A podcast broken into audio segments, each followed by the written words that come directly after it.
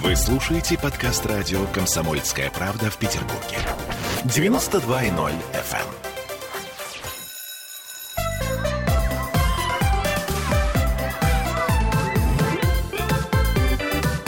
Родительский вопрос. Всем привет! 11 часов и 3 минуты в городе на Неве. И сегодня э, мы в прямом эфире, как всегда, родительский вопрос, говорим о сложной такой штуке, которая называется self-harm. Чуть позже мы объясним для тех, кто не знает, что это. И также напоминаем, что мы, как всегда, в прямом эфире, поэтому нам надо писать в плеере ВКонтакте, а также можно звонить по телефону 655-5005. И э, мой соведущий психоаналитик Дмитрий Альшанский сегодня с нами удаленно из Пятигорска. Привет, Дима. Дима. Доброе утро, Оля. Э, долго мы не могли подступиться к этой теме, она все-таки сложная. Значит, self-harm э, — это, я так понимаю, англицизм, да, который, по сути, переводится дословно как «самоповреждение». А, да, это самоповреждающееся поведение, более точно сам повреждает. Ну, по, по сути, что, что происходит? То есть некоторая неспособность справиться с переживаниями, там, с, агресс... с агрессией, со страхом, со стрессом, может быть, в каком-то смысле неумение высказать эмоции приводит чаще всего подростков, поскольку мы говорим о детях, но тут скорее это все же о подростках история, нежели о маленьких детях. К тому, что они начинают э, себе вредить. Делают они это совершенно разными способами, э, но э, в чем причина и э, как мы, взрослые, должны на это реагировать? То есть я знаю, что большинство, э, ну не большинство, но в процентном соотношении процентов 30 родителей уж точно с этим сталкиваются, так или иначе. А, процентов 30 родителей со своими страхами, как правило, сталкиваются. Да? А, я почему обратил внимание на слово поведение? Да? Э, э, нужно понимать, что само повреждение от, от, относится именно к формам поведения. Это не э, то, что любое причинение вреда себе. Да? Например, алкоголизм вот сюда не относится, хотя он явно урон здоровью наносит, да, и, в общем, это самоповреждение такое. Или наркомания, там всякие зависимости химические. Вот. Это не относится к self-harm. Э, э, здесь именно важен физический вред, там, эм, порезы на коже, выдирание волос, там, значит, втыкание чего-нибудь, там, иголок каких-нибудь, да, то есть непосредственное физическое увечье своему телу. Э, это вот первое, что надо понимать. Во-вторых, этиология абсолютно может быть разная. При разных заболеваниях может это проявляться. А вот я к эм, эфиру готовился и нашел такой любопытный источник Кэрон Злотник. Если кому-то интересно, э, исследует self-harm при шизофрении. Э, да, когда человеку просто голоса в голове говорят, что он должен себя как-то порезать, изувечить, изуродовать и так дальше, и он этому сопротивляться никак не может. Это как приказы в голове, да, звучат? Так. И э, это какая-то крайняя степень, да, то есть это явно пси психиатрия. Э, с которой 30% родителей и подростков, эм, конечно, не сталкиваются. То есть мы можем разделить психиатрию и, э, так сказать, э, в общем-то, нормальное поведение, точнее, нормальную реакцию на какие-то процессы.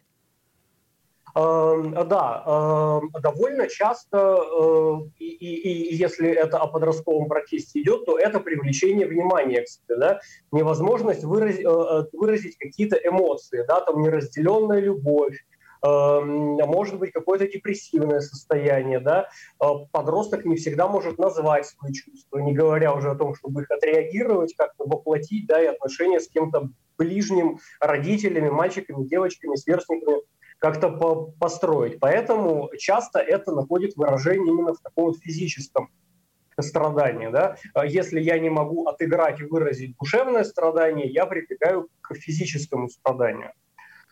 А, вот. И э, эти, эти, этиология очень разная.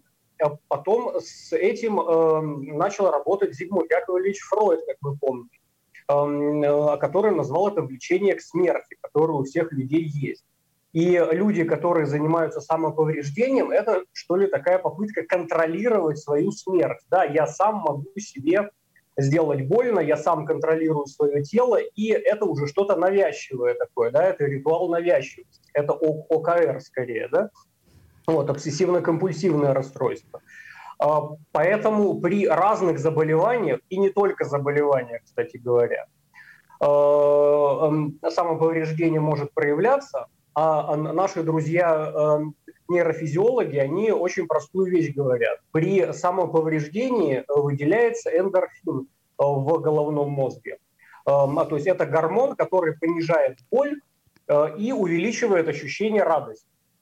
Вот, ну, что вполне себе закономерно, да, когда наш древний предок, там, несколько десятков тысяч лет назад его кто-то покусал или напал, да, э, выделяется эндорфин, который боль понижает, а ощущение радости и то, что ты скорее выживешь, да, у тебя повышает. Ничего себе. Вот. И при помощи самоповреждения происходит вот такое. Да? Люди в депрессии иногда могут наносить себе порезы для того, чтобы вызвать у себя ощущение счастья просто. Да? Это просто биохимия головного мозга. Ничего больше.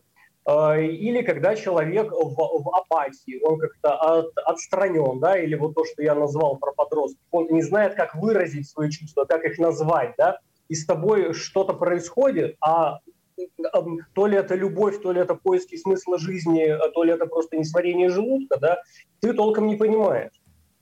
Вот. И поэтому подростки тоже к этому прибегают, выделяется эндорфин. А если выделяется эндорфин, то ты, конечно, э, с какой-то долей вероятности на это подсаживаешься. Э, и потом тебе хочется еще раз повторить это удовольствие, и еще раз повторить удовольствие. И развивается обсессивно-компульсивное расстройство вот такое. Ты можешь получить легкий эндорфин, да, э, при помощи самоповреждения. Поэтому вот некоторые пациенты таким образом этим занимаются. А вот у меня вопрос. А почему-то по статистике, э, Дим, э, к селф-харму больше всего склонны девушки. То есть вот э, именно по, по, по медицинской статистике. Может быть, она ошибочна. Чаще всего называют промежуток от 15 до 24 лет, но я так понимаю, что это тоже условный промежуток. А, ну, я так полагаю, что это и культурально еще задано, да, у девушек гораздо меньше спектр эмоций, которые она может проявлять, да, например, в нашей культуре э, э, у девушек табуирована агрессия, скажем, да, э, или там ненависть, кого-то открыто поненавидеть, вот, пацан, в общем-то, может пойти на футбол, да, и там активно ненавидеть противоположную команду, если захочет и подраться, чем они часто занимаются. А, а, вот. А девушки должны красить губки розовой помадой и какать радугу. Поэтому вот, у них гораздо меньше способов выразить агрессию, выразить негатив свой. А, поэтому это часто проявляется в нанесении увечий самому себе. Я думаю, что это просто культурный код такой. Но самый главный ключевой вопрос, насколько я понимаю, э, self-harm — это не суицидальная попытка. Эм, э, когда как. И когда как. Иногда это приводит к э, печальным последствиям. Эм, э, как этого автора-то зовут? Дэвид Клонский. Дэвид Клонский тоже я тут читал на днях. Он, он исследует как раз non-suicidal self-injury, называется его исследование, не су суицидальное самоповреждение. Да? И вот он как раз эти, эти два понятия четко разводит. Если человек хочет покончить с собой, это одна история, а если он просто режет себе э, руки, то это скорее вот легкий эндорфин, как он говорит. Да? Э, поэтому когда как. И, и, иногда это приводит к печальным последствиям, но в 80% случаев это, конечно, не попытка самоубийства. Но то, что ты сейчас рассказываешь, и то, как, как ты это рассказываешь, это, конечно, очень страшная история. Страшная она тем, что я не очень понимаю, а, каким образом родителям а, можно спокойно на это отреагировать. То есть что э, должны предпринять прежде всего родители? Отвести ребенка к психиатру? Ну, это такой шаг, на мой взгляд, э, ну, как, как сказать, очень резкий и для ребенка может быть травматичный. Или все-таки нужно? А, в любом случае, если это происходит, это эмоциональная нестабильность. И э, э, я бы, конечно, начал с исследования а, атмосферы в семье. А что такое вообще в семье происходит, что ребенок не может там выразить все свои эмоции, раз, он не чувствует там защищенности, это два, да, и он просто не может поговорить со своими родителями, это три. Э, если бы я в своей семье с таким столкнулся, то я, конечно, начал бы разговаривать с ребенком и пытаться узнать, что у него там вообще в душе происходит и что к этому привело. Э, я вот часто об этом говорю, что ни одно расстройство с потолка не берется, да, и классики нам говорят, вот сколько человеку лет, вот столько лет и формировался его симптом. Э, если пациенту там от 15 до 24 лет, значит, вот он, все, к чему он пришел, формировалось в течение 15-24 лет. Э, и все его отношения как-то к этому привели, да, вся его жизнь как-то к этому шла. Э, поэтому я бы начал просто с, с беседы с ребенком, а что у тебя происходит в жизни-то вообще, да? Угу. А может быть, это не, не что-то сверхъестественное, может быть, это и не депрессия. А. Да, может быть, это непонимание в коллективе, может быть, это девочки-мальчики, там обычные все эти истории любовь. Ну, то есть э, э, мы прежде всего пытаемся говорить с ребенком, если есть контакт. Смотри, у нас э, уже меньше полминуты остается до того, как мы уйдем на рекламу. Я напомню, что у нас прямой эфир, что нам можно писать под плеером ВКонтакте, также можно звонить нам по телефону прямого эфира 655-5005. И напомню, что с нами сегодня удаленно э, Дмитрий Альшанский, и мы говорим о селф-харме. Это очень сложная и тонкая тема, и у меня большая просьба те, кто с этим столкнулись, пишите, как вы выходите из этой ситуации, как вы обращаетесь ли к специалистам или просто игнорируете. Спасибо, сделаем паузу, вернемся. Родительский вопрос. Вы слушаете подкаст радио «Комсомольская правда» в Петербурге. 92.0 FM.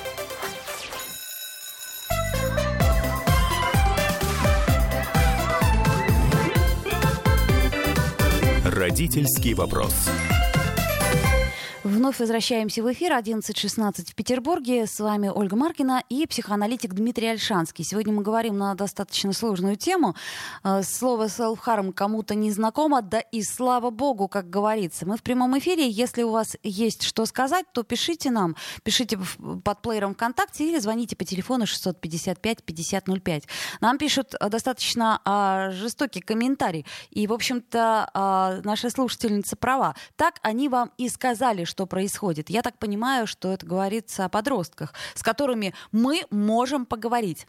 Но я вот тут абсолютно стою на сторону нашей слушательницы, потому что если эти проблемы уже возникли, и если ребенок уже начал вредить себе, значит доверия нету. И уже бессмысленно просить, объясни, пожалуйста, что у тебя там, тебе девочка не нравится или нравится, или там э, у тебя отношения сложные в коллективе. Ребенок скажет, да пошел ты. В лучшем случае. Э, ну, э, я тогда тоже могу включить жескача и сказать, а что вы раньше-то с этим ребенком делали? Ну, э, вот, да. Потому что это, это, это уже вершина айсберга, а предыдущие-то 15 лет вы, родители, где были вообще?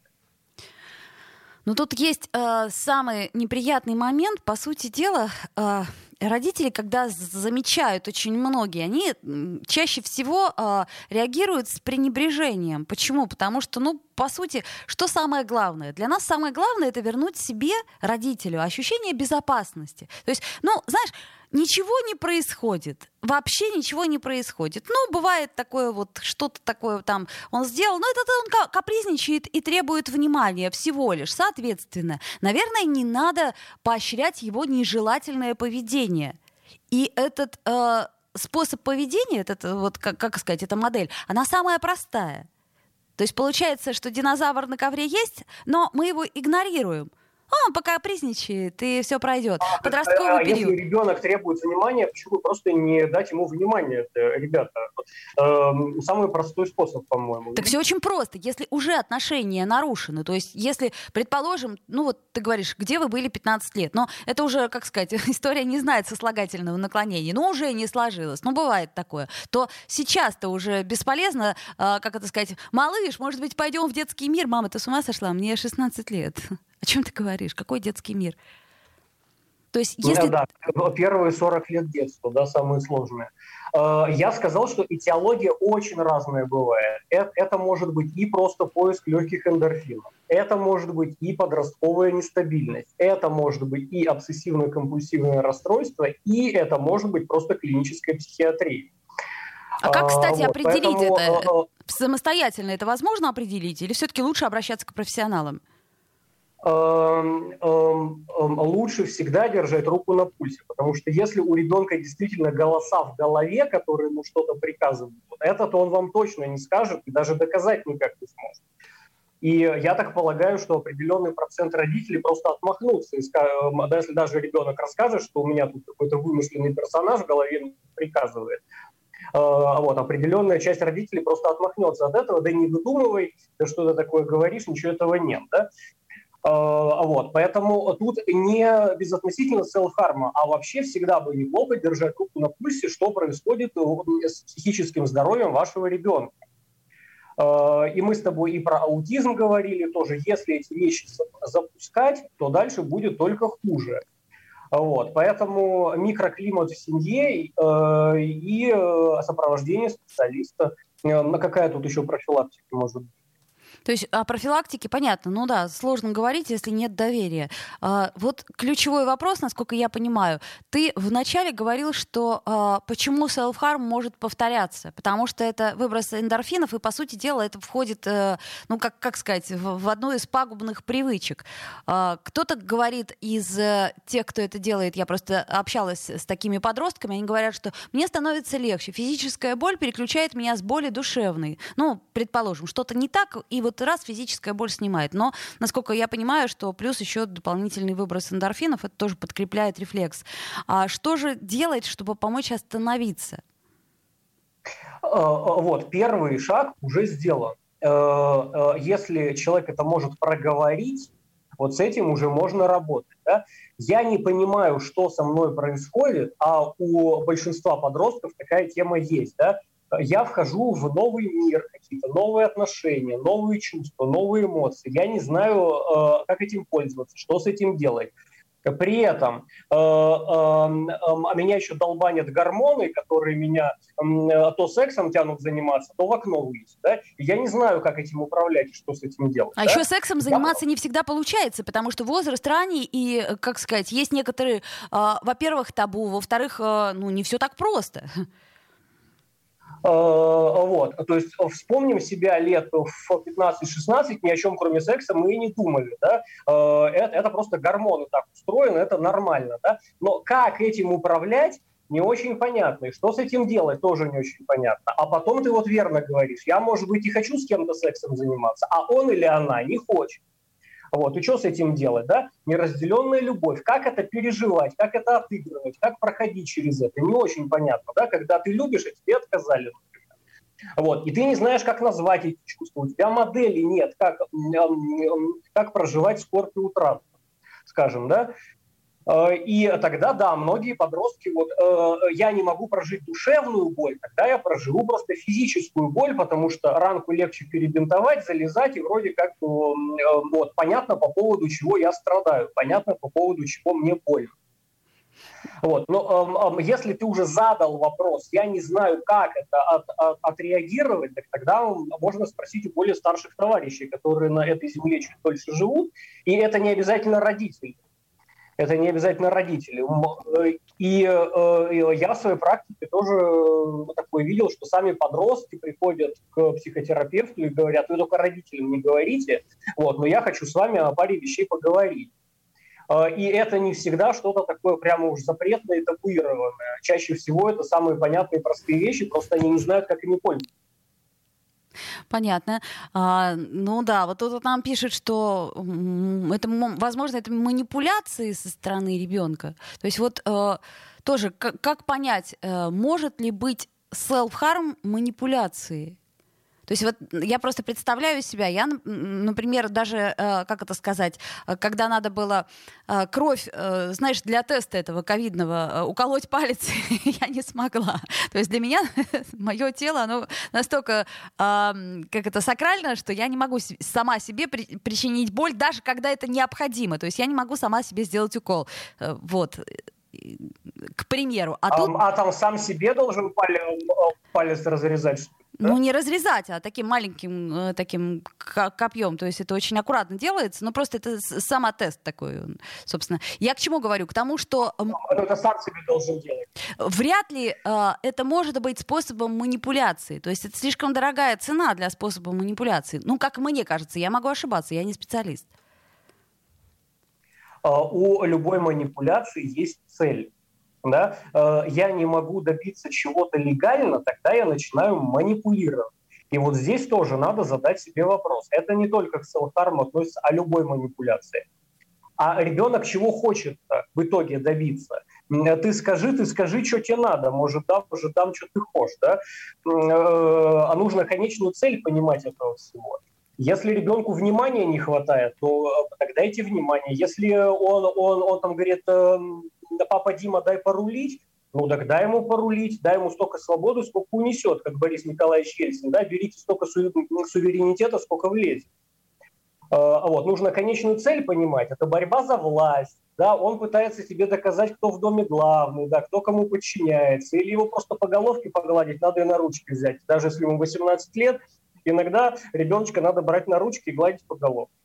Ну вот, кстати, самый э, ключевой вопрос вообще во всех вот психологических проблемах, как мне кажется, это тот момент, когда мы можем справиться сами и дать ребенку то необходимое, что ему хочется, то необходимое, чего он ждет. И или когда у нас э, резерв-то тоже не э, бесконечен, и мы тоже не все знаем и не все понимаем. Есть ситуации, даже в школе, которые разрешить очень трудно. Ты, тебе подросток рассказывает, ты слушаешь и понимаешь, а, а делать-то что? А, но прежде всего, а как бы ты сама отреагировала да, на то, что происходит с, с, с твоим ребенком? А, во-вторых, родители не обязаны знать все на свете. Э, я, конечно, чуть дольше живу в этом мире, чем мои дети, и кое-что лучше знаю, но далеко не все.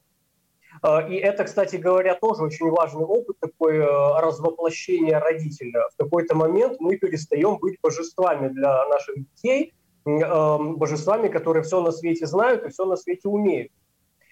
И показать своему ребенку, что ты не всесилен, это для нас тоже очень важный опыт. С чем-то я могу справиться, а с чем-то я не могу справиться. Что-то я вывести могу, а что-то я не могу. Да? А, и где-то а, есть мои собственные косяки, и что-то я психологически сам не проработал в себе.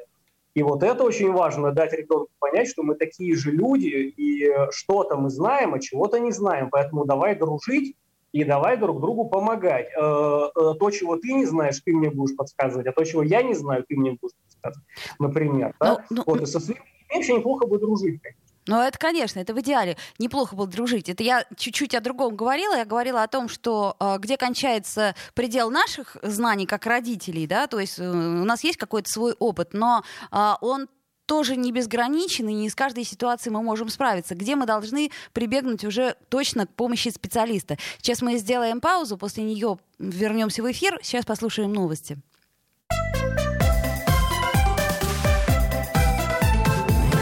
Родительский вопрос. Вы слушаете подкаст радио «Комсомольская правда» в Петербурге. 92.0 FM.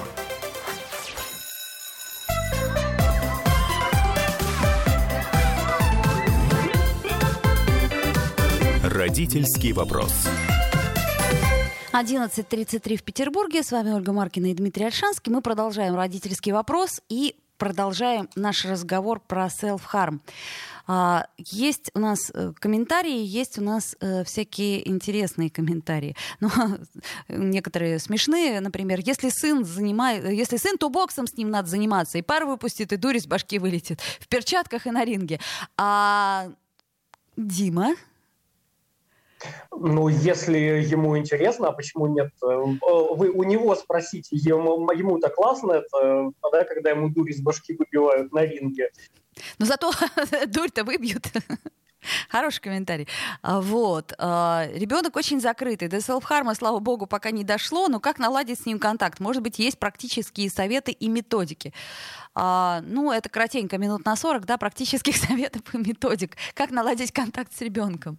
В зависимости от того, сколько ребенку лет, насколько я понимаю, да? В, зависимости от того, для чего его рожали. Да. Сначала давайте ответим на этот вопрос. А не станет ли он избалованным из-за такого потакания, из одной крайности в другую? То есть, а, вот, кстати, хороший комментарий. Очень, кстати, полезно признавать свои косяки и ребенка а, так, да, с ребенка снимается огромный груз ответственности и обязанности соответствовать. Вот. Еще нам пишут про уличную культуру, что на улице свои знак, э, законы и как повезет с компанией и с друзьями. Но я, честно говоря, ничего плохого не вижу в э, так э, названной уличной культуре. Это раз. И потом, к сожалению, насколько я понимаю, в большом городе сейчас уличная культура, она ну, настолько вот минимизировалась. То есть по улицам не ходят подростки, и, и дети да, не ходят. Гулять не принято. Гулять не, не принято, гулять, стало. да. Поэтому уличная культура, к сожалению, это, наверное, такая история э, скорее из 90-х э, или, ну, ну, даже в начале 2000-х уже, насколько я помню, детей не особо выпускали. Ну, а сейчас и в принципе не выпускают. Вот тебе, пожалуйста, закрытый двор, гуляй, и то, и то нет. На всякий случай я постою рядом. Вдруг что случись. Это, кстати, тоже такое... А вот, а вспомни наше детство, да, э, мало того, что мы всех из своего двора знали, мы всех знали из соседних дворов, э, да, и э, ты утром уходил гулять и возвращался там в 11 вечера, и никто не знал, где ты в этом промежутке находишься, да. Проголодался, вернулся. И ты сам выстраивал и отношения выстраивал сам, и как-то э, контакт выстраивал социальный. Эй, мальчик, давай играть. Потом через полчаса, кстати, как тебя зовут? Но это же нормально было. То есть совершенно не обязательно знать, как зовут. Эм, э, дети сами учились дружить, сами учились конфликтовать, сами учились выходить из этих конфликтов, да, потому что сегодня ты подрался с кем-то, а завтра тебе с ним опять гулять, вот, и ты с ним как-то должен мириться ты не можешь всю жизнь на него обижаться. Да? И папа Это с мамой, очень важный опыт. Папа вот. с мамой не решат этот вопрос. Выходить во двор тебе. Поэтому тебе и выстраивать эти отношения. Кстати, а статистика интересна, какова была вот э, в советское время?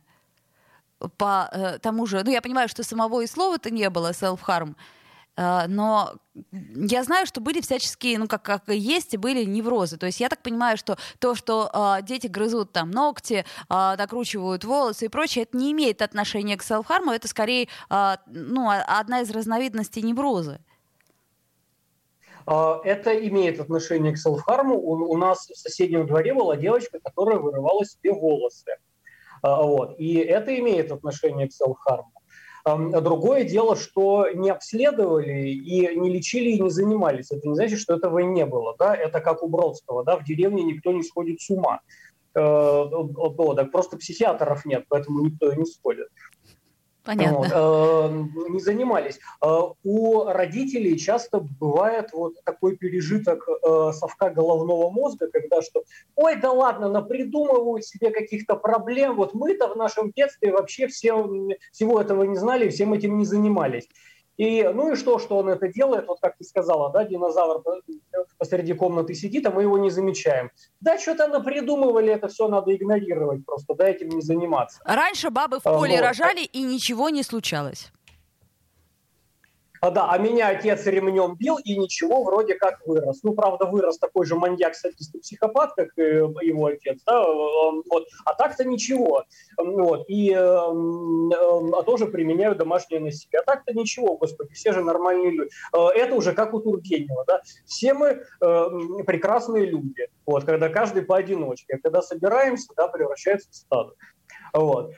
Эм, здесь надо ориентироваться на э, собственную чуйку. Вот э, э, ты в конце предыдущей четверти задала вопрос, да, а когда я могу сам вывести, а когда обращаться к специалисту. И здесь нужно хорошо себя знать. Вот когда ты сам уже не вывозишь, и твоя нервная система на пределе, да, и в скобочках здесь скажу, никто не обязан э, решать сам все свои проблемы. Это какой-то миф об идеальном человеке, который ни в ком не нуждается и может все на свете сам решить. И яичницу он лучше всех готовит, э, и э, в Гегеле разбирается тоже лучше всех. Такого не бывает. Вот. Понятно, что у каждого из нас есть предел. Так вот его нужно чувствовать в себе. И это не только про self-harm касается. А когда ты чувствуешь, что ты уже на пределе, да, и клапаны у тебя может сейчас сорвать, так э, нужно включать энергосберегающий какой-то ресурс, э, режим, да, энергосберегающий режим. и до критической массы не доводить просто. Берегите себя вообще. Ну, как минимум, да. Но вот я еще хочу сделать акцент э, на одной вещи. Мы, по-моему, затрагивали это то ли в прошлой, то ли в позапрошлой э, программе. Но очень часто э, родители начинают, э, видя, что творит ребенок, обвинять его в своих переживаниях. То есть, Господи, ты меня довести хочешь. Да посмотри, до чего ты меня довел. Что ты опять это сделал? Да, э, да как, как из-за твоих выходок я с, с ума сойду, я умру, я не выживу. И тогда у ребенка складывается, как мне кажется, замкнутый круг. А, а, так вот, с этого и надо начинать. А, еще раз, self-harm с потолка не происходит. Если у ребенка какое-то ложное, гипертрофированное чувство вины по поводу того, что ты мать в, гроб загонишь, посмотри, до чего ты отца довел, я раньше времени посидел из-за из тебя, да, Э, вот, так это ложное чувство вины, которое ему долгие годы навязывалось. Естественно, он не знает, как его обрабатывать, что с ним делать. Он начинает себе вены резать в какой-то момент. Вот, это вполне себе логичный финал. И если вы ребенком манипулируете, а то, что ты назвала, это даже не манипуляция, это уже абьюз, да, я начинаю винить тебя в том, что происходит со мной. Вот, это я сегодня надел эм, синее поло, да, а виновата в этом ты. Эм, эм, вот, это уже пример абьюза. Да, когда я начинаю собственные решения, да, собственные конфликты, собственные неврозы перекладывать на кого-то другого.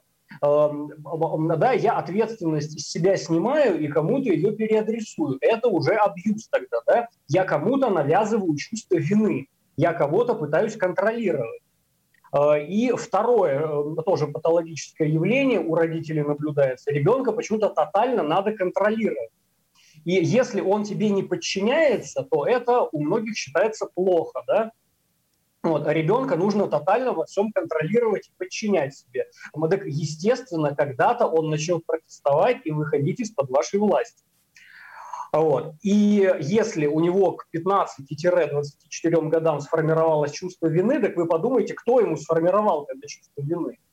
Ну, как минимум, да. Но смотри, еще есть такая история, э, когда подросток начинает, э, давясь слезами, рассказывать о своих переживаниях, дай-то бог, эти врата откровения, они все-таки приоткрываются. И тут а, мама говорит, ой, ну начинай, это что, это что, проблемы? Вот у меня-то проблемы. Или ты что, ты что, что ты мне тут голову ерундой забиваешь, что ты сам не можешь это решить? То есть а, получается, что а, родители часто обесценивают переживания детей, в особенности да. подростков. И это, мне кажется, еще больший э, шаг к тому, чтобы делать что-то над собой и дальше. Так вот, в этом и дело, да, что чаще всего подросток хочет задать какой-то очень простой и, как нам, взрослым кажется, очевидный бытовой вопрос. А ты, когда целуешься, то язык надо засовывать в рот партнеру или не надо? Да-да-да. Да? А носы мешают или не мешают, да. А, а, а, вот, то есть ничего такого сверхтабуированного в этом вопросе нет. Но когда родитель начинает это обесценивать, ведь ой, какая фигня, да, ребенок чувствует себя фрустрированным, он чувствует себя отвергнутым. Я тебе как будто не нужен, ты как будто от меня отмахиваешься. А, а, вот, поэтому здесь мудрость родителей в том, чтобы ответить на этот вопрос, но не придавать ему какой-то сверхценности. Ну, кому-то носы действительно мешаются, если они такие здоровые, как у меня. Вот, они вообще и в жизни-то мешаются. И в автобусе сложно ездить, честно говоря, да, с таким носом. Вот. То есть надо это как-то более в, в ироничную плоскость переводить и не придавать сверхценности этому, но в то же время не отмахиваться. Ну вот смотри, у нас меньше минуты остается уже. А, я так понимаю, что мы можем подвести промежуточный итог нашей беседе. А, в каком смысле? Значит, не всегда self-harm — это заболевание. То есть не всегда это психиатрия. Правильно я понимаю? И случаи, э, когда мы обязаны обратиться э, к психиатру или к психотерапевту или просто к психологу, они э, ну, должны подсказать нам самим, то есть насколько вот нашего резерва хватает или не хватает в ситуации. И честно себе признаться, что не хватает. Правильно я понимаю, а, да? А, беда никогда не приходит одна. Если речь идет о клинике и о шизофрении, то это не только self-harm, это еще много всяких других сопутствующих диагнозов и проявлений. 8 это секунд, как минимум еще там голоса в голове, это как минимум галлюцинации и так дальше, и так дальше. Ну, Дмитрий Альшанский, Ольга Маркина. До встречи. Родительский вопрос.